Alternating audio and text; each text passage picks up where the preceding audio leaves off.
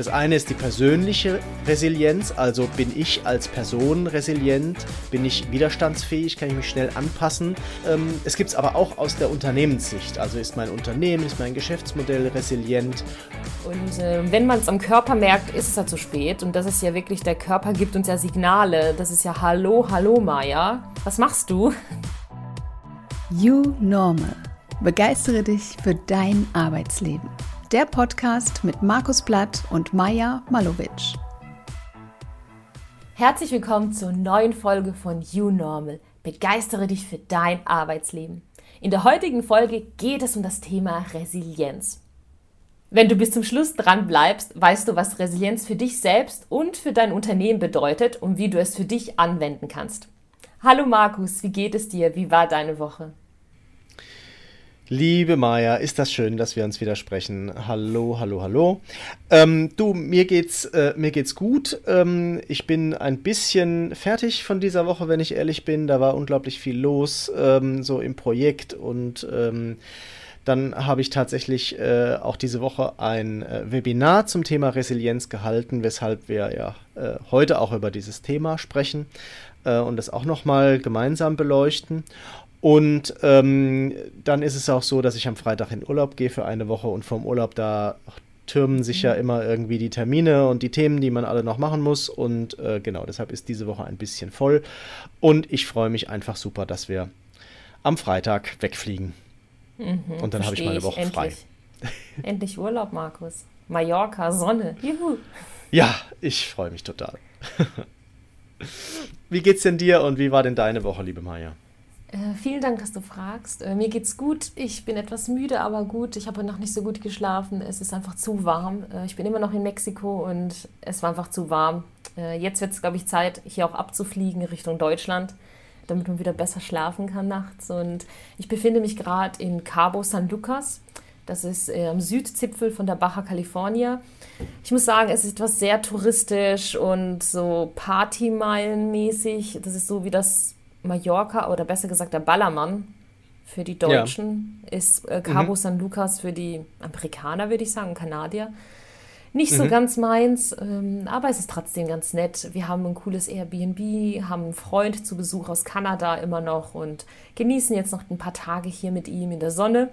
Und dann haben wir noch eine Woche alleine für uns und ich freue mich schon wieder auf mein Camperleben, muss ich ehrlich sagen.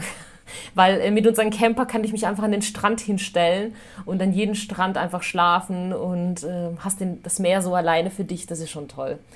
Also ich freue mhm. mich wieder auf Wahnsinn. meine Normalität campen.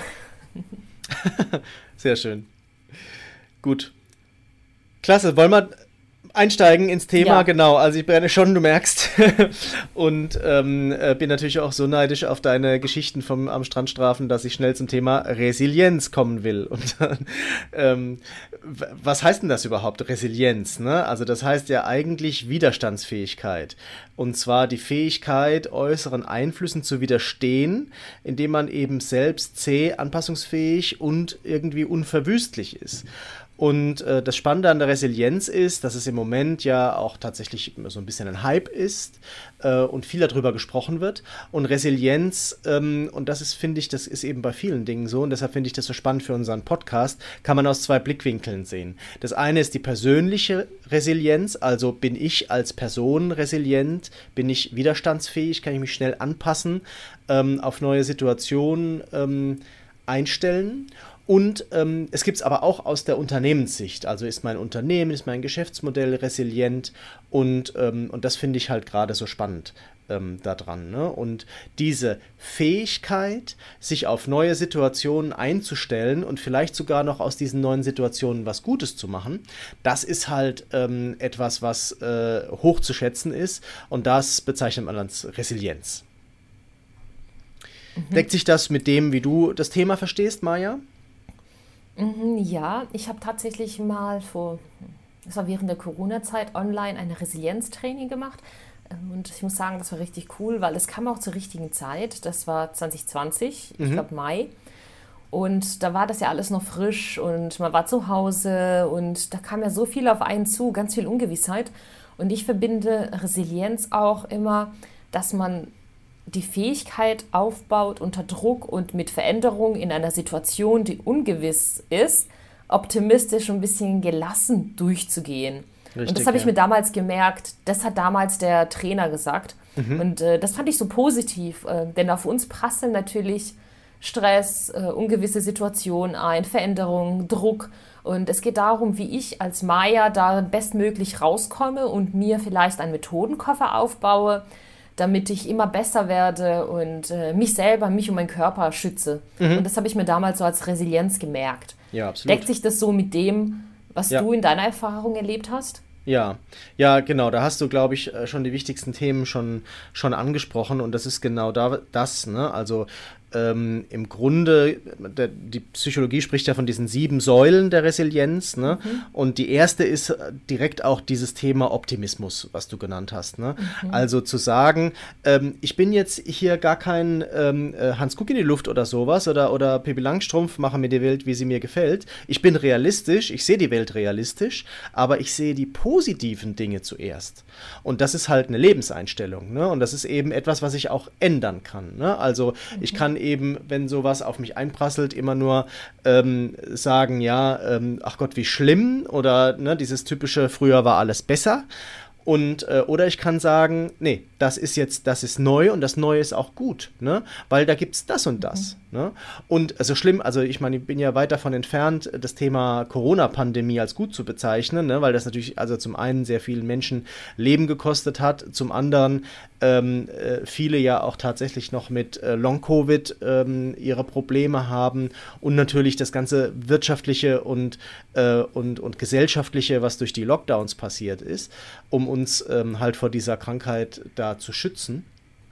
Aber trotzdem gab es natürlich Effekte, über die wir ja schon ganz oft gesprochen haben, die halt einfach äh, durch die Pandemie äh, gefördert worden sind. Ne? Mhm. Und äh, gerade im Bereich Digitalisierung äh, und jetzt ähm, dem, die Themen, über die wir sprechen, in der, in der Frage, wie arbeitet man, ne? dass man eben viele Dinge remote machen kann, dass man viele Dinge mit technischer Unterstützung machen kann, dass man viele Dinge mit agilen Methoden machen kann, das, da sind wir doch jetzt fünf Jahre weiter durch die Pandemie, als das gedauert hätte, wenn das einfach seinen normalen Gang gegangen wäre. Und ich glaube, das ist halt das, was sich hinter Optimismus ähm, ver, mhm. verbirgt. Und die, diese zweite Säule, die finde ich auch ganz wichtig, das ist das Thema Akzeptanz. Ne? Also zu wissen, woran ich äh, etwas ändern kann und zu akzeptieren, woran ich nichts ändern kann. Und das ist halt, das ist genau das. Und das ist etwas, womit ähm, ich mich im Moment tatsächlich persönlich sehr viel beschäftige, dass ich sage, ich beschäftige mich nur noch mit den Dingen, die ich auch verändern kann. Na, über alles andere zu lamentieren, zu klagen oder sich Gedanken drüber zu machen, bringt doch nichts, weil ich genau weiß, ich kann es nicht verändern. Ne? Ich, ich filtere für mich das raus, was, äh, was ich selber verändern kann, was ich selber in der Hand habe. Und das, ähm, und das, ja, das führt einfach dazu, dass du dir gar keine, sonst, sonst muss man sich immer ähm, so viel Gedanken machen über Priorisierung, weißt du, was ist denn jetzt wichtiger, das oder das, ne? Aber wenn du diese Leitschnur hast und sagst, hey, das Wichtigste ist das, was du selber beeinflussen kannst, dann wird das mit dem Priorisieren und mit der Allokation von Arbeitszeit wird plötzlich ganz leicht, ne? Und ähm, die dritte Säule ist die Lösungsorientierung. Ähm, da hat man immer so ein, wenn man Design Thinker ist, immer so ein bisschen äh, ein Problem mit, weil man sagt, nee, nee, nicht nur, nicht nur gleich Lösung, sondern immer schön auch über, um, äh, ums Problem kümmern, ne? ähm, das Problem genau analysieren, ähm, um eben dann eben auch eine passgenaue Lösung zu finden und nicht immer sofort in Lösungen denken, die vielleicht hinterher keiner braucht. Hier geht es jetzt einfach darum, tatsächlich sich nicht dem Problem zu verlieren. Ne, das ist, glaube ich, auch sehr eng verwandt mit äh, dieser Säule Akzeptanz, dass ich eben ähm, als Mensch sage, äh, das Problem habe ich erkannt, ich habe es auch durchdrungen, aber ich verliere mich jetzt nicht dem Problem und ähm, steigere mich da nicht hinein, sondern ich suche einfach positiv nach Lösungen. Ähm, die die äh, vierte Säule ist dann das Thema Eigenverantwortung. Ne? Also nicht darauf zu warten, dass jemand anders was für mich ändert, sondern dass ich mein Schicksal selbst in die Hand nehme. Das hängt sicherlich auch mit den Themen ähm, zusammen, die ich, die ich schon genannt habe. Und ganz wichtig, Maya, ist eben dieses Thema Netzwerke, Verbindungen, Beziehungen. Ne? Also mhm. wirklich ähm, Beziehungen aufbauen und, und pflegen zu anderen Menschen und Netzwerke aufbauen, Ähm, und ähm, dann weiß ich eben, wenn eben so ein Schock oder irgendwie so ein Einfluss oder eine neue Situation kommt, dann weiß ich, es gibt Leute, auf die kann ich mich verlassen und äh, mit denen kann ich vielleicht was zusammen machen ähm, oder vielleicht kann ich äh, die mal fragen oder nach ihrer Einschätzung fragen und so weiter. Und da fühle ich mich ein Stück aufgefangen. Ist das was, was du nachvollziehen kannst, Maja? Mhm, definitiv, definitiv. Ich finde es gerade voll spannend, was du erzählst. Und ich versuche gerade alle nochmal äh, zusammenzufassen. Das erste war Akzeptanz. Das erste war Optimismus Oder? und das zweite ah, war Akzeptanz. Optimismus. Mhm. Mhm. Oh ja, ich finde, das baut halt alles wirklich aufeinander auf. Ja, absolut, absolut, das ist so. Das, das wird tatsächlich auch ähm, nach, äh, nach äh, oben hin sozusagen immer verwobener. Mhm. Und ähm, mhm. zum Schluss kommen jetzt eben noch zwei. Das eine ist das Thema positive Zukunftsplanung. Ne? Das hat sicherlich auch mit dem Thema Optimismus schon was zu tun. Ne? Also, dass ich mir halt konkrete Ziele, Ziele setze und auch daran glaube, dass ich die erreichen kann. Mhm. Und das letzte ist dieses Thema Selbstreflexion. Ähm, ich kenne meine Stärken und Schwächen. Das ist ganz, das ist ganz okay. wichtig. Ne? Also dann, nur dann kann ich ja auch, äh, sagen wir mal, realistische Einschätzungen ähm, abgeben, was ich erreichen kann und wie ich es erreichen kann, wenn ich weiß, was halt meine Stärken und was meine Schwächen sind. Mhm. Ich finde besonders den Punkt 4 spannend, irgendwie rausgehen aus so einer Opferrolle und versuchen, selber was draus zu machen, weil ich glaube, das ist am Schluss Resilienz, so wie ich das für mich immer mitgenommen habe. Für mich ist das irgendwie so ein Synonym für psychologische Stärke, Widerstandsfähigkeit. Ich versuche, das Beste draus zu machen, optimistisch. Und mhm. ähm, egal was kommt, ich baue mir Methoden auf, um mich selber wieder runterzubringen, mich selber zu schützen und das nächste Mal noch stärker zu sein und es nicht so nah an mich zu lassen. Mhm. Und äh, ich habe mir um dieses Thema herum so Gedanken gemacht, ja, wie kann man das denn machen? Weil ich finde, wenn man in so einer Situation drinsteckt und man hat Stress und Druck, ich bin selber manchmal wie so eine Furie und kann mich nicht selber stoppen. Und manchmal brauche ich jemanden, der mir sagt, stopp, nimm mal ein paar Atemzüge und denk erstmal drüber nach oder lauf mal ein Stück und komm wieder zurück. Und dann habe ich mir gedacht, okay, ich muss irgendwie selber so ein paar Möglichkeiten für mich entwickeln, damit ich da zukünftig stärker bin und mich selber besser reflektieren kann, weil man steckt da in so einem Tunnel fest und kommt da nicht raus. Das ist so meine persönliche Erfahrung. Mhm. Wenn man ähm, ja in so einem Druck empfindet. Ja. Ich habe ein ganz cooles äh, Zitat gefunden und äh, das möchte ich mal an dieser Stelle teilen. Ich finde irgendwie, das passt ganz gut. Äh, ich lese einfach mal vor. Ich musste lernen, aus 10% Erfolg so viel innere Kraft zu schöpfen, dass ich die 90% Mist aushalte, die täglich auf meinem Schreibtisch landen. Mhm. Zitat von Werner Otto. Und ich finde das eigentlich ganz cool. Der versucht, ist natürlich drastisch, aber irgendwie finde ich es cool. Es geht darum, dass man optimistisch den äh, Punkt sieht, den man wirklich vielleicht auch beeinflussen kann, was du gerade gesagt hast. Und der hat für sich eine Methode entwickelt, wie er das positiv sieht. Und mhm. die anderen 90 Prozent kann er eh nichts dran ändern, ist halt so, aber er fokussiert sich auf das, was er wirklich ändern kann und freut sich über die 10 Prozent. Mhm. Und äh, das finde ich, gibt es so ein bisschen wieder, was du gerade gesagt hast. Ja.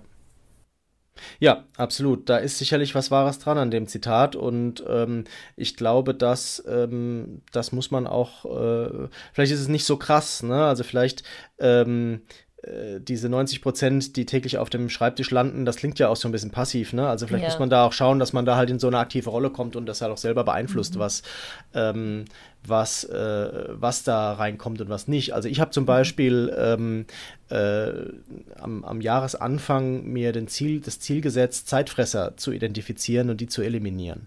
Weißt du, das gibt mhm. einfach Dinge, die macht man einfach, weil man denkt, man müsste sie machen oder weil sie auf einen zukommen und die fressen Zeit. Ne? Und selbst wenn das jetzt nur fünf Minuten am Tag sind, ähm, rechne das mal hoch. Ne? Also wir haben uns jetzt mhm. ja gerade äh, hier im, äh, im Vorhinein äh, da unterhalten über diese zweifelhaften mhm. Äh, LinkedIn-Angebote. Ne? Also haben mhm. sie noch Kapazität für neue Kunden oder sowas Blödes. Ne? Mhm. Und ähm, ja, selbst wenn du dich halt einen Tag nur mit fünf, äh, ähm, fünf Minuten mit sowas auseinandersetzt, ist es halt aus meiner Sicht schon zu viel. Ne? Und das ist jetzt vielleicht irgendwie ein blödes Beispiel. Es gibt andere Themen, die ich einfach für mich identifiziert habe, wo ich gemerkt habe, da, da ähm, da frisst etwas Zeit, was mir nichts bringt. Und ähm, mhm. das habe ich einfach, das habe ich einfach eliminiert. Ne? Da habe ich so fünf, sechs Sachen identifiziert Anfang des Jahres und die habe ich konsequent, ähm, habe ich die einfach abgeschafft. Und äh, ja, das, das führt halt äh, immer genau dieses Thema konzentriere dich auf die Dinge, die du auch wirklich selber bewegen kannst und bewegen mhm. willst. Und ähm, das finde ich einfach, das macht, das macht sehr viel positiv. Ne? Mhm. Bei mir ist es genauso. Ich habe auch so ein paar Zeitfresser. Manchmal schaffe ich es besser, sie, sag ich mal, zu umgehen und äh, selber strikt mit mir zu sein. Manchmal falle ich rein und äh, ärgere mich dann später drüber. Was ich aber für mich mitgenommen habe, ich habe so ein Vorgehen aufgebaut bei Stressaufkommen, weil ich mich ja vor ein paar Jahren mit dem Thema Resilienz beschäftigt habe, aufgrund des Coachings, das ich hatte. Und dort hat man uns mitgegeben, dass man sich so ein paar Punkte aufbaut, ein Vorgehen, wenn du in so einer Situation kommst, dass du es abrufen kannst. Und das fand ich ganz cool. Und ähm, ein Punkt ist zum Beispiel, was ich gerne an dieser Stelle einfach teilen möchte mit unserer Community, wenn man unter Druck ist oder egal was, wenn diese besonderen Emotionen aufkommen, dass man diese besonderen Emotionen auch bewusst und wertefrei wahrnehmen kann. Weil oftmals stecken wir drin und wissen es gar nicht. Und es ist, finde ich, schon mal der erste Schritt zu erkennen, oh, irgendwie fühle ich mich gerade unwohl, ich habe Druck, irgendwie passt was nicht, dass wir das erkennen. Und äh, das wäre so für mich der erste Schritt, dass man das ein bisschen üben kann, ähm, das besondere Wahrnehmen von einer unangenehmen Situation oder einer Situation, die einen Stress bereitet. Dann der zweite Punkt ist, lernen sich selber zu beruhigen. Wenn ich das nächste Mal wieder irgendwie ausraste wegen einem Thema oder emotional werde, was bei mir der Fall ist, ähm, habe ich gelernt, dass ich erstmal ein paar Atemzüge nehmen muss. Bei mir das ist das Thema Atmen ganz wichtig. Sei es jetzt drei Atemzüge oder ich mache eine kleine Atemübung, dass man versucht, sich selber wieder zu beruhigen. Mit dem Atem kann man so viel machen, Markus. Und mhm. das war so mein Appell an die Community, das einfach mal zu testen und einfach mal ein paar bewusste Atemzüge zu nehmen, durch die Nase ein, durch den Mund ausatmen. Das beruhigt so unser ganzes System. Und äh, aber dass man zu diesem äh, zweiten Schritt hinkommt, muss ich diesen ersten haben, dass ich überhaupt sehe, oh, ich fühle mich gerade unwohl in der Situation. Oh, irgendwas stimmt gerade nicht. Oh, ich habe gerade voll den Druck. Dafür muss man das erstmal erkennen, damit man sich wieder beruhigen kann. Und äh, der dritte Punkt ist wirklich nur Dinge bewusst zu machen und mir Sachen vorzunehmen und immer wieder zu üben, damit ich immer besser werde. Mhm. Weil das Ziel ist ja wirklich aus dieser Resilienz oder besser gesagt, diese Resilienz aufzubauen. Und ähm, diese drei Punkte haben mir wirklich geholfen, das zu machen. Ja. Ja, ich glaube auch, das ist ein Prozess. Ähm, das ist auch, glaube ich, nichts, was man jetzt tatsächlich einfach so lernen kann äh, von einem mhm. Buch, sondern das muss man wirklich an sich, man muss, jeder ist ja auch anders, ne? jeder muss auch mit solchen Situationen auch anders umgehen können. Ähm, mhm. Aber ich mhm. glaube, wenn man halt diese sieben Säulen oder Leitlinien oder wie auch immer man es nennen will, wenn man die befolgt und sich auch, sagen wir mal, vieles hängt auch davon ab, dass ich mir Dinge bewusst mache. Ne? Dass ich halt in so einer Situation dann auch zurückfallen kann und sagen kann, hey, du wolltest dich nur noch damit beschäftigen, was du, was du wirklich selber beeinflussen kannst. Und jetzt bist mhm. du hier am Lamentieren und kümmerst dich um Sachen, die einfach, die einfach keine, ne, die, die, mhm. die, die selber einfach nicht vorangehen, die, wo du nicht äh, sagen kannst, äh, ich ändere daran was. Ne?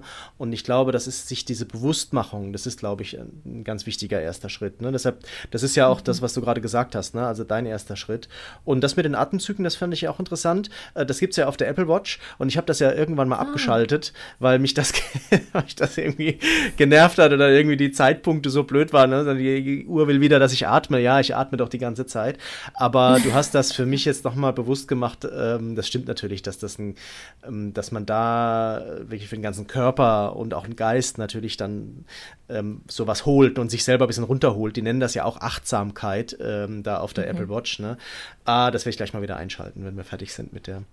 Ja, mach das. Podcast-Folge. Bei mir ist es nämlich ja, das ist wirklich cool. Und bei mir ist es so, ich merke immer meinen Körper, dass äh, ich irgendwie einen krassen Stressfall hatte oder etwas mir nicht gut getan hat.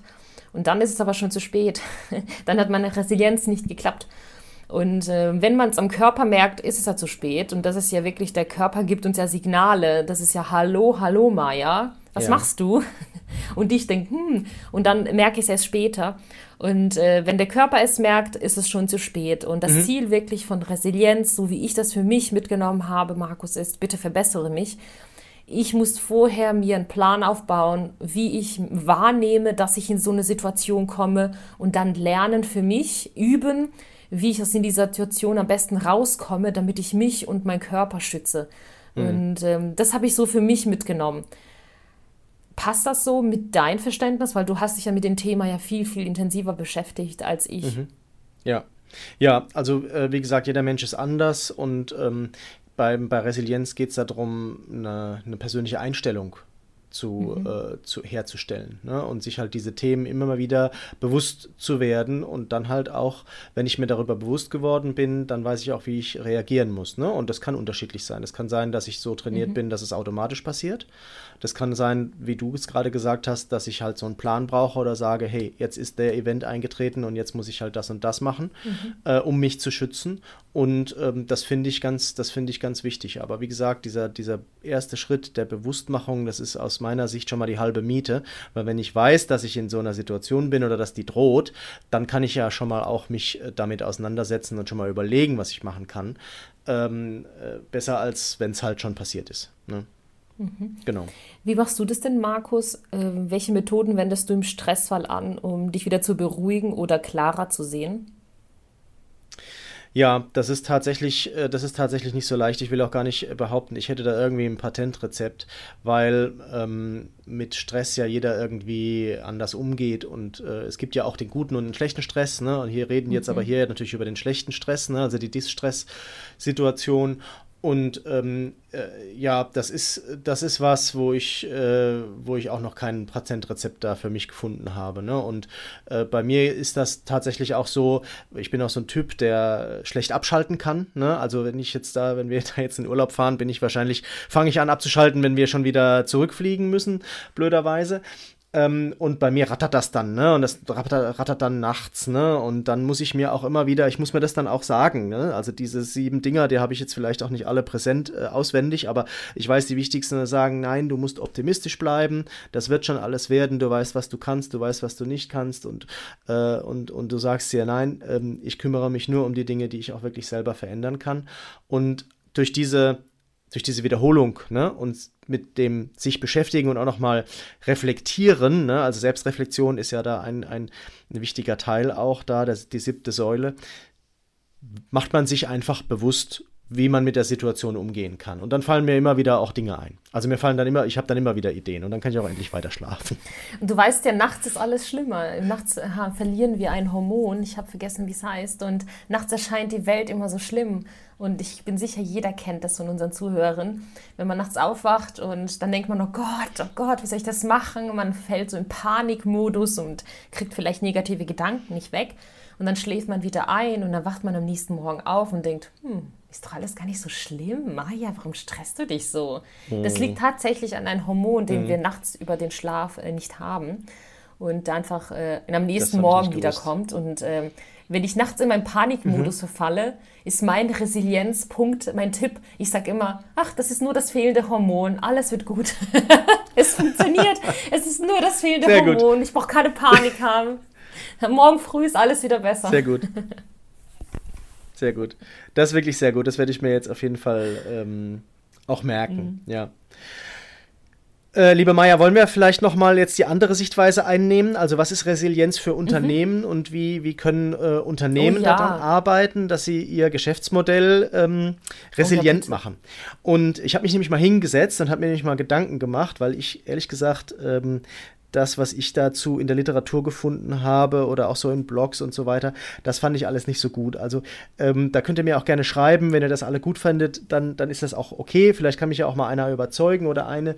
Aber ähm, natürlich gibt es Tipps, zu, die so generalisiert sagen, wie man sich aufstellen sollte, um halt ein resilientes Unternehmen zu haben. Ne? Und dann, dann wird halt gesagt, ja, ähm, äh, hier zum Beispiel Thema Single Sourcing, ne? also weg vom Single Sourcing. Ne? Denke ich mir so, ja, okay, weißt du, wenn ich jetzt drüber nachdenke, äh, ist vielleicht Single Sourcing aber so generell überhaupt gar keine gute Idee. Ne? Also sich von, nur von einem Lieferanten äh, abhängig zu machen, ähm, wenn wir jetzt mal ehrlich sind, äh, meistens ja auch von einem Lieferanten, der fernab von den eigenen Absatzmärkten ist und dann ähm, äh, wenn wir über China sprechen, auch noch äh, in einem autoritär äh, regierten Staat äh, sitzt. Ne? Also, dass da nicht schon jetzt bei vielen Unternehmen in den letzten Jahren äh, die Alarmglocken geklingelt haben, äh, da frage ich mich, wo, ist, wo, sind denn die ganzen Risikomanager? Wo, wo ist denn das ganze Papier, mhm. was da gewälzt wird? Und die ganzen Risikoanalysen, in die immer so viel ähm, Zeit fließt, äh, wenn das keiner vorher gemerkt hat, dass das keine gute mhm. Idee ist. Ne? Und da hat ja sogar auch das große Apple, ne, wo, wo man, was ja immer als großes positives Beispiel auch dargestellt wird für alles Mögliche, ne? also für Pur Purpose ist toll und Mitarbeitermotivation ist toll bei Apple und so weiter und die Produkte, ne? Aber ähm, da, da sind die ja auch voll in die mhm. Falle gelaufen, ne? indem sie sich da rein auf China als ihren Produktionsstandort ähm, für ihr Hauptprodukt, ne? also ähm, da konzentriert haben. Ne? Ich frage mich, wie sowas passieren kann. So, und sowas jetzt zu sagen, naja, das ist keine gute Idee, das hat für mich nichts mit Resilienz zu tun. Ne? Also das ist für mich irgendwie gesunder Menschenverstand, da muss ich ja nicht mal äh, studiert haben für, um das zu kapieren, dass das halt keine gute Idee ist, nur einen Lieferanten auf der Welt zu haben und wie gesagt, den halt weit weg und äh, dann in China sitzen zu haben. Ne? Also da kann ich ein bisschen mit den Schultern zucken. Ne? Und ähm, ich kann ja auf der anderen Seite, also Resilienz bedeutet also, also vor allem nicht alles doppelt zu haben. Ne? Also Resilienz heißt jetzt nicht, ich habe einen zweiten Lieferanten, äh, eine zweite Marketingstrategie mit einer zweiten Marketingabteilung, eine zweite, einen zweiten Sales Approach mit einer, einem zweiten Vertrieb und einen zweiten, äh, weiß ich nicht, Service und Support. Ne? Nach dem Motto, wenn, wenn, wenn, wenn eins ausfällt, habe ich immer noch das andere. Also dann äh, baue ich ja quasi ein Parallel- Geschäftsmodell auf und habe aber trotzdem bloß ein Produkt und äh, zwei Geschäftsmodelle und zwei kosten Geld und nur ein Produkt, was mir Umsatz bringt. Das kann ja nicht funktionieren. Ne? Also es ist nicht Resilienz. Ne? Und deshalb habe ich mich mal hingesetzt und habe versucht, ähm, diese sieben Säulen, mhm. über die wir gerade gesprochen haben, für die persönliche mhm. Resilienz zu übertragen oh, auf Unternehmen, cool. auf Businesses. Ne? Also wie kann ein, ein, Geschäftsmodell, was zeichnet dann ein resilientes mhm. Geschäftsmodell aus? Ne?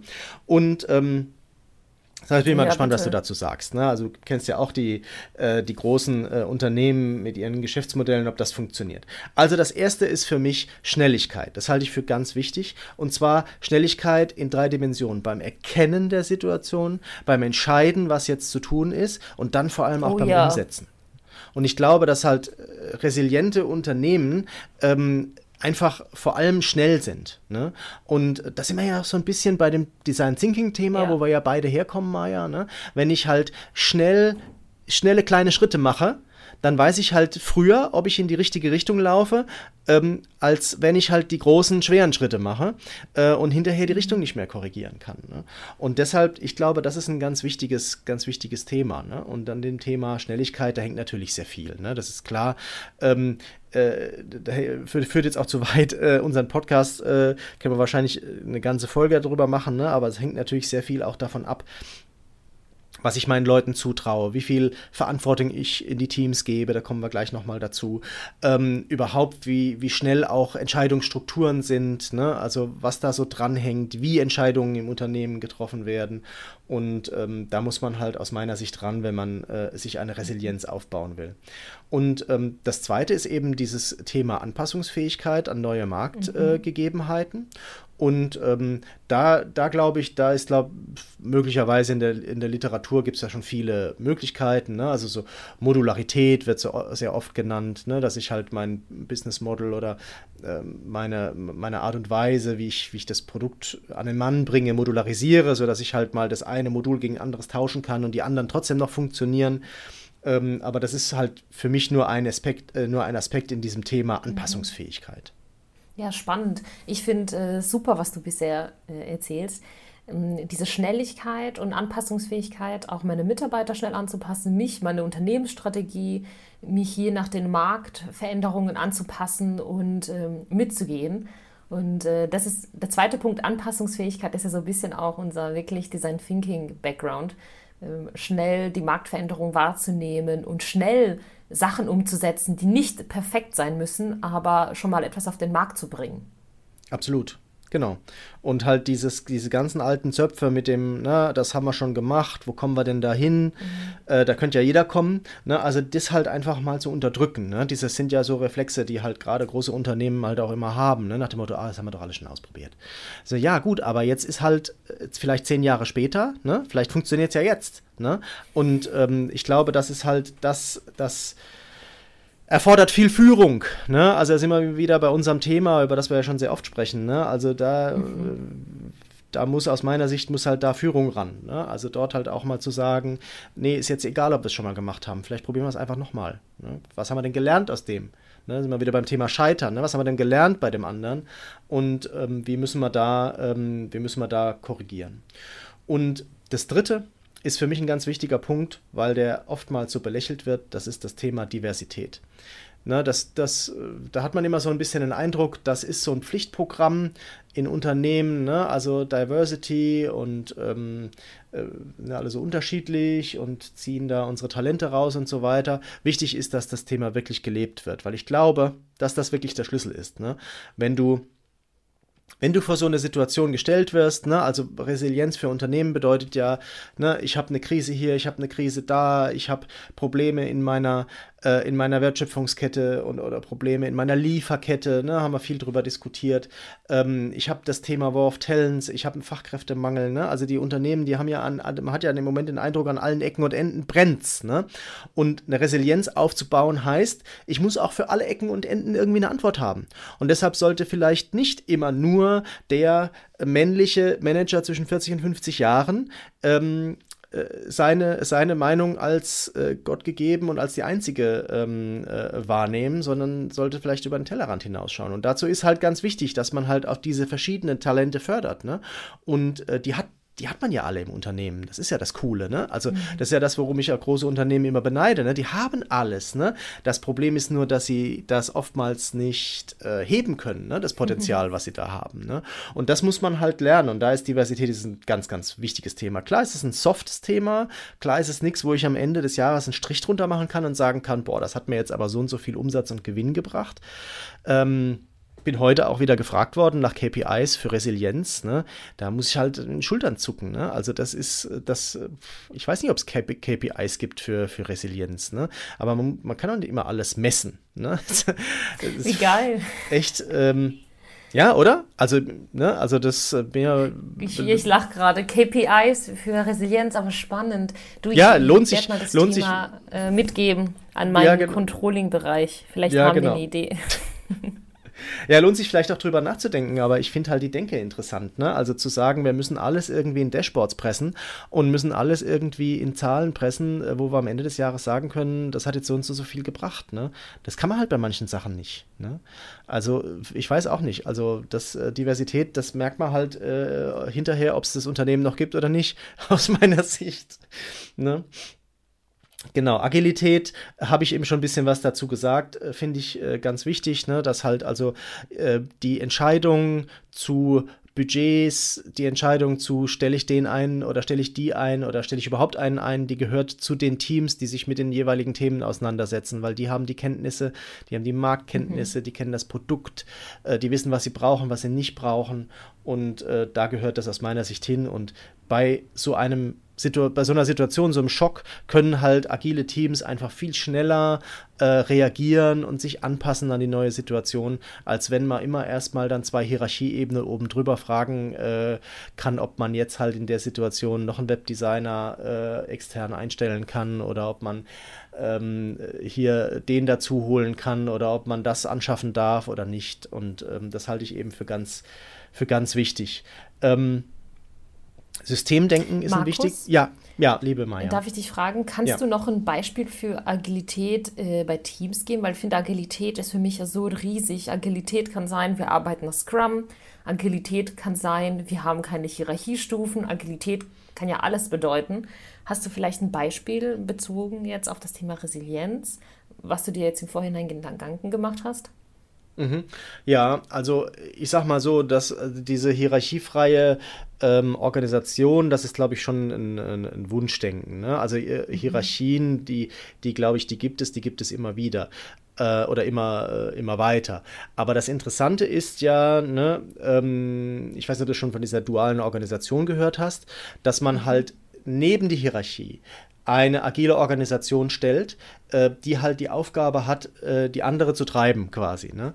Und ja. ähm, das heißt, und äh, wir glaube ich ja schon mal darüber gesprochen, der Unterschied zwischen Management und äh, Leadership. Und wir haben im Grunde in der Hierarchie eher das Thema Management, also Sachen abarbeiten, Dinge von oben nach unten äh, bestimmen und, und, und auf, Effizienz achten und so weiter. Und in der agilen Organisation haben wir, eh, man, eh, haben wir eher das Thema Leadership die Frage der Effektivität, also der Wirksamkeit mhm. und, ähm, und dort eben tatsächlich dann ähm, die Dinge äh, in möglichst kleinen Teams, kleinen Einheiten auszuprobieren, sodass die mal irgendwann in der Hierarchie auch abgearbeitet werden können. Ne? Aber mhm. äh, die Dinge zu entwickeln, die Dinge, äh, sagen wir mal, im Kleinen auszuprobieren und groß zu machen, das passiert halt in der agilen Organisation. Und das mhm. ist das, was ich, was ich meine, Maja. Mhm. Wenn, wenn, ja, so, eine cool. wenn so, eine, so ein agiles Team, ne? also wenn die halt immer, wenn die halt jetzt feststellen, ey, wir brauchen jetzt das Tool. Oder wir brauchen jetzt den, äh, den und den Freelancer, der halt genau dieses Thema äh, kann, dann sollen die das auch selber entscheiden können und selber machen. Ne? Weil, also du weißt ja, wie das ist, Budgetrunden, die tagen dann immer nur am letzten Freitag im Monat. Ne? Da ist halt bei, bei, bei den agilen Teams sind da halt schon, schon zwei Scrum-Zyklen durchgelaufen, bis dann die mhm. Entscheidung kommt. ne? Also und deshalb, also äh, ist halt meine Meinung, dass halt äh, natürlich heißt das nicht, dass alle bis zum Erbrechen irgendwie Geld ausgeben und Leute einstellen. Das werden die ja auch gar nicht machen, sondern es geht nur darum, halt die, die Verantwortung dafür auf die unteren Ebenen zu geben. Mhm. Ne? Genau, Förderung der Eigenverantwortung bei den Mitarbeitern. Letztendlich ist es das. Und ja, auch genau. zulassen können, nicht nur fördern, weil viele machen das ja so, sie fördern ihre Mitarbeiter, dass sie eigenverantwortlich denken, aber entscheiden dürfen sie dann trotzdem nichts. Das heißt, mhm. ich äh, gebe ihnen so viel Coachings, dass er dahin kommt, aber trotzdem will ich die letzte Bestätigung, die muss von mir kommen. Und da ist immer wieder in diesem Zwiespalt. Aber ich finde es super gut von dir zusammengefasst. Mhm. Vielen Dank. Jetzt ist es für mich viel ja. klarer. Ja, genau. Und ähm, weil das ist ja auch super frustrierend, ne? Also wenn das so abläuft, wie du es gerade beschrieben ja. hast, ne? Weil dann mache ich halt einen äh, da zum Fachexperten und sage hier, mach dir mal Gedanken und mach mal Lösungsvorschläge. Und ähm, so, und äh, dann muss ich doch auch das Vertrauen zu dem oder derjenigen haben, dass die das auch gut macht. Und und richtig mhm. macht, ne? Und sich halt auch so damit beschäftigt und, und dann am Ende dann eine andere Entscheidung zu treffen, das muss natürlich super frustrierend sein. Aber das ist, glaube ich, halt, was tatsächlich auch gang und gäbe ist und, und äh, sehr oft äh, passiert. Und ähm, da muss halt Führung aus meiner Sicht umdenken. Mhm. Ein, ein, wichtiges, ein wichtiges Thema, Maya, ähm, ist hier bei dem Resilienz für Businesses dieses Thema Systemdenken. Das ist ein bisschen abstrakt. Deshalb muss ich es, glaube ich, ein bisschen erklären. Ähm, Systemdenken heißt, ähm, wenn ich mir meine Situation anschaue, dann schaue ich eben nicht nur auf mich, ähm, auf mein Team oder auf mein Unternehmen als isolierte Einheit, sondern ich das, sehe das immer im Zusammenspiel mit anderen Systemen. Ne? Also ähm, wenn ich jetzt zum Beispiel äh, mein Unternehmen sehe, dann muss ich mir immer im Klaren sein, wie reagieren denn jetzt zum Beispiel meine Kunden auf diese, äh, auf diese neue Situation? Wie reagieren meine Wettbewerber auf diese Situation? Und mir immer auch drüber im Klaren sein, dass alles, was ich mache, ja auch wieder eine Reaktion ähm, der anderen Systeme hervorruft. Ne? Also wenn ich jetzt äh, in der Pandemie oder in, in, dieser, in so einer Krise oder jetzt haben wir ja Infl Inflation, ne? wenn, also wenn ich jetzt meine Preise erhöhe, dann muss ich mir ja darüber im Klaren sein, dass es äh, eine Reaktion von, einem, äh, von den Kunden gibt. Ne? Und die Kunden haben das vielleicht auch alle jetzt immer so eine gewisse Zeit mitgemacht. Und wenn es jetzt 10% mehr kostet, dann sagen sich vielleicht 30% der Kunden, na jetzt gucke ich mal, aber ob es nicht einen günstigeren gibt. Oder ob ich das überhaupt noch brauche. Vielleicht mache ich ja was anderes. Und ähm, genauso auch äh, äh, Wettbewerb. Ne? Also wenn ich die Preise erhöhe, was wird denn dann der Wettbewerb machen? Ne? Oder wenn der Wettbewerb die Preise erhöht, was mache ich denn dann? Und das gehört eben zur Resilienz dazu, zu, äh, zu, zu verstehen, dass man eben nicht isoliert ist, sondern dass man Teil eines Systems ist und dass ich halt äh, im Grunde wie in so einem, äh, weiß ich in so einem Bällebad, ne? Ähm, äh, wenn sich halt ein Ball bewegt, dann ist der nicht isoliert, sondern der schiebt halt fünf andere Bälle auch weg, ne? Und die schieben wir auch wieder was weg, ne? Und vielleicht ähm, äh, irgendwo fällt ein anderer Ball dann über die Reling, weil es halt da gerade zu viele Bälle geworden sind, ne? Und das muss man sich halt drüber im Klaren sein. Und das gilt halt für extern, also für außerhalb des Unternehmens Unternehmens, genauso wie für intern, innerhalb des Unternehmens. Ne? Also wenn ich halt, ähm, weiß nicht, ne? also im Moment äh, gibt es ja gerade eine große Bereinigung äh, bei den großen Tech-Unternehmen. Ähm, in, in, im Hinblick auf die Mitarbeiterzahl. Ne? Also da werden ja wirklich also sehr viele Leute im Moment jetzt auch vor die Tür gesetzt und, und ähm, äh, das ist ja nicht nur so, dass es jetzt äh, amerikanische Unternehmen betrifft, sondern ja auch mhm. deren Niederlassungen in Deutschland, auch die SAP hat das ja auch angekündigt und so weiter. Ne? Da muss ich mir ja auch äh, drüber im Klaren sein, dass das halt äh, nicht isoliert ist ne? und jetzt vielleicht nur ein paar Teams betrifft, sondern dass das halt plötzlich irgendwie auch äh, andere Dinge anstößt im, äh, im Unternehmen. Ne? In anderen Teams, die vielleicht mhm. von diesen Kürzungen überhaupt gar nicht äh, betroffen sind. Definitiv, ja. Deshalb Systemdenken. Mhm. So, und die letzten beiden, ähm, die, über die haben wir äh, schon gesprochen, äh, deshalb nenne ich die nur kurz. Das eine ist, und das ist für mich halt einfach super wichtig, das Thema Purpose. Wenn die Leute wissen, warum sie etwas tun, Ne, und, wo, wo, und wo das ganze Unternehmen hin will und aus welchem Grund, dann fällt es auch leichter, neue Wege zu suchen, wie man da hinkommt. Weißt du, also wenn ich halt die ganze Zeit gesagt bekomme, dieser Weg ist wichtig, ne, ähm, und dann mhm. äh, kommt so ein Schock und den Weg, den gibt es einfach nicht mehr, dann ist es unglaublich schwer, sich über einen zweiten Weg Gedanken zu machen, weil mir ja jeder immer gesagt hat, dass dieser Weg wichtig ist. Wenn der Weg aber nicht das ja. Wichtige ist, sondern das Ziel und das, warum ich dieses Ziel erreichen will, dann geht es nur noch darum, dann weißt du, dann kann ich links rumgehen, dann kann ich rechts rumgehen. ähm, über den Berg, unter den Berg. Ne? Und, ähm, und das ist halt einfach ein ganz wichtiger, ganz wichtiger Punkt, ähm, den man äh, auf jeden Fall im Unternehmen auch adressieren sollte. Und das letzte mhm. ist ähm, Outcome-Orientierung, nicht Output-Orientierung. Heute im Webinar ähm, wurde von Output Waste gesprochen. Und das ist echt wahr. Ich weiß nicht, ob du das bestätigen kannst, Maja.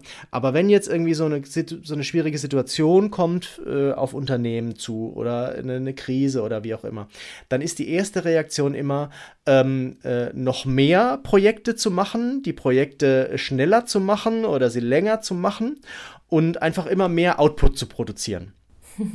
ja, auf jeden Fall. Ne? So ist es ne, also das, äh, das ist immer so eine Reaktion, ne, nach dem Motto, ich muss also, äh, äh, ne, also als wir die, gibt ja diesen schönen Spruch, ne, als wir das äh, Ziel aus den Augen verloren haben, verdoppelten wir die Geschwindigkeit.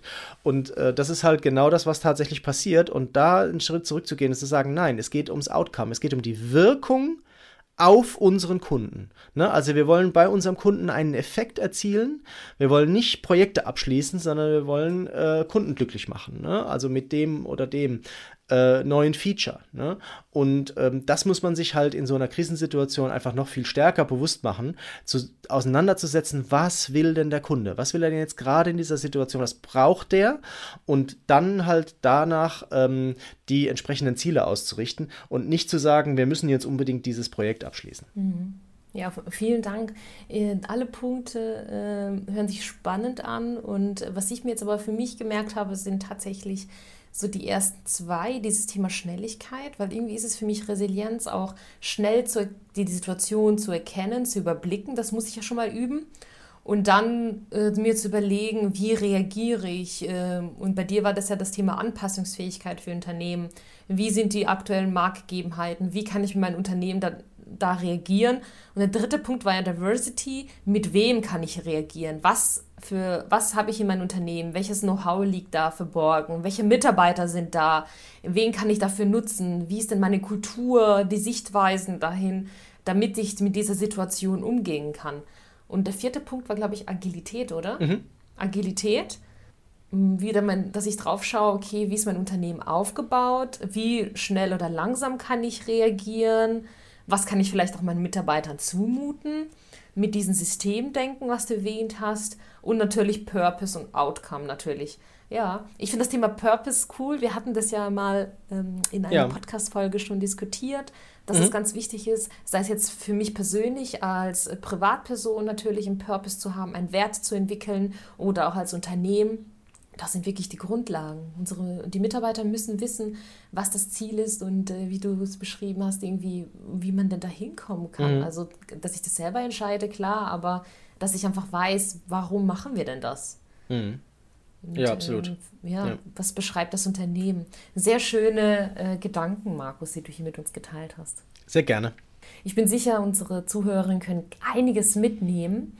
Es ist viel, aber wir werden es in die Show Notes kurz verlinken. Vielleicht einfach ähm, mit 1 Schnelligkeit, 2 Anpassungsfähigkeit, damit man das einfach nachher nochmal nachlesen kann, falls es interessant ist. Ja, das machen wir. Mhm. So, Markus, äh, gibt es noch irgendwelche Punkte, die du mitgeben möchtest? zum Thema Resilienz? Ich glaube, das war sehr viel und ich glaube, es mhm. geht einfach nur darum zu sagen, ähm, fangt an. Ne? Sucht euch vielleicht auch, ne, das sind ja zweimal sieben Themen jetzt für privat mhm. und für, ähm, fürs Unternehmen. Ne? Die Woche hat sieben Tage, ne? also jeden Tag ein so ein Ding rausgreifen und überlegen, was kann ich denn, was kann ich denn machen, was kann ich denn da für mich ändern, damit ich da besser werde äh, in diesem Bereich. Und, ähm, und dann kommt, glaube ich, die Resilienz mhm. von, von selbst. Ja, schön, vielen Dank. Ich habe auch ein äh, Tool der Woche mir überlegt äh, für diese Folge falls man das wirklich ein bisschen üben mag, für sich als äh, Privatperson. Und zwar gibt es eine kostenfreie Seven Mind App. Ich werde sie verlinken. Der Grundkurs ist kostenlos. Und äh, die App unterstützt einen wirklich auch mit Atemübungen und mit ganz kleinen so Atemmeditationen, ähm, die man regelmäßig anwendet, dieses richtige Atmen zu lernen und ähm, auch zukünftig auch solche Faktoren zu erkennen, damit man sich wieder, sage ich mal, resilienter ähm, mit unangenehmen Situationen beschäftigt. Also man kann das auch wirklich üben. Ähm, ich verlinke das nachher. Das heißt die kostenfreie Seven Mind App. Und dann mein zweiter Tipp ist wirklich täglich mindestens drei bewusste Atemzüge machen. Einfach atmen lernen. Wie du vorhin gesagt hast, Markus, da habe ich geschmunzelt. Äh, mein Apple Watch sagt mir atme und du sagst ja, ich atme doch. Ja, ja wir atmen alle. Ja. Aber es ist wirklich dieses bewusst in den Bauch atmen und nicht nur ähm, bis zum Brustkorb, sondern wirklich tief in den Bauch atmen. Und man kann wirklich mit Atem sein ganzes Wesen, seinen ganzen Körper beruhigen. Und äh, darum geht es ja. Wenn wir solche Situationen haben, dass wir einfach klar sehen können, damit wir auf diese anderen Punkte eingehen können, die du gesagt hast. Daher wäre äh, mein Appell wirklich an unsere Zuhörerin Punkt 1, lernen, wie man sich selber beruhigt, vielleicht durch Atemzüge und dann kann man durch diese ganzen anderen sieben Säulen, sieben Punkte durchgehen und versuchen, sich eine kleine Struktur aufzubauen. Mhm. Es ist ja auch total flexibel, Markus, wie ich das verstanden habe, kann man das ja auch immer mal wieder switchen oder man muss nicht alle sieben Punkte durchlaufen. Es geht nur darum, dass man das erstmal bewusst wahrnimmt. Absolut. Mhm. Was ist denn dein Tool der Woche, Markus? Ja, mein Tool der Woche ist eine Methode. Und zwar ähm, begegnet mir das sehr oft, dass wir ähm, über Dinge sprechen und man merkt, da ist irgendwas unter der Oberfläche. Ne? Also man merkt, da, da ist irgendwas, schwingt damit und jeder weiß es irgendwie im Raum, ne? so ein rosa Elefant, aber keiner sagt es. Ne?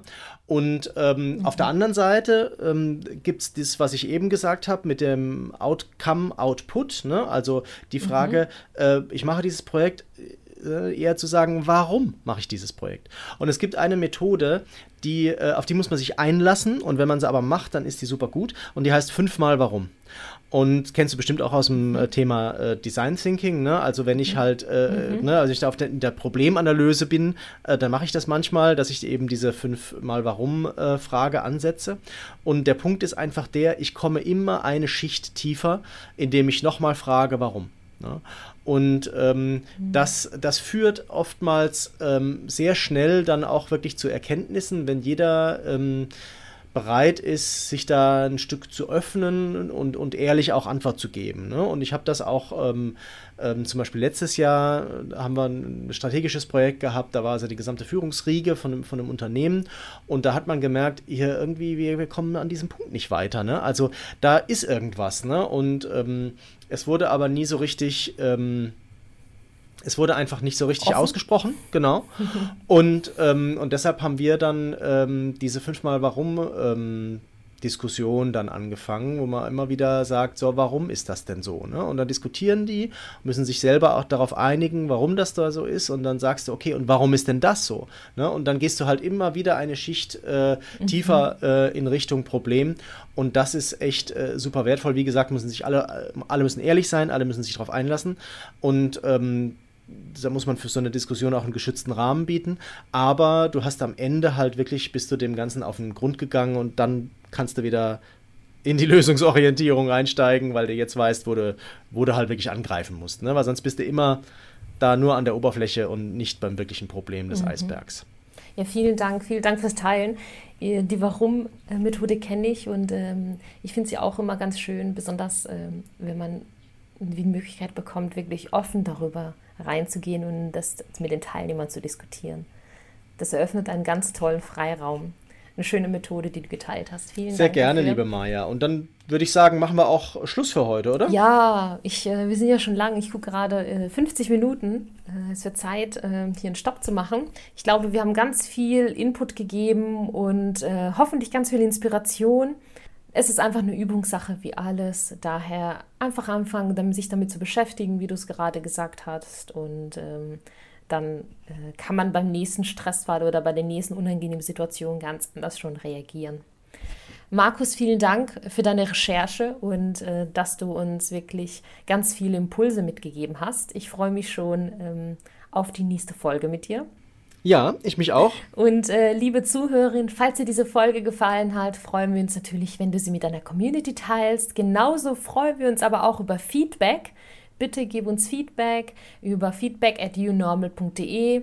Alles, was dir auffällt, alles, was du uns mal mitgeben möchtest. Wir freuen uns wirklich riesig, mit dir in Kontakt zu treten. Daher schreib uns gerne.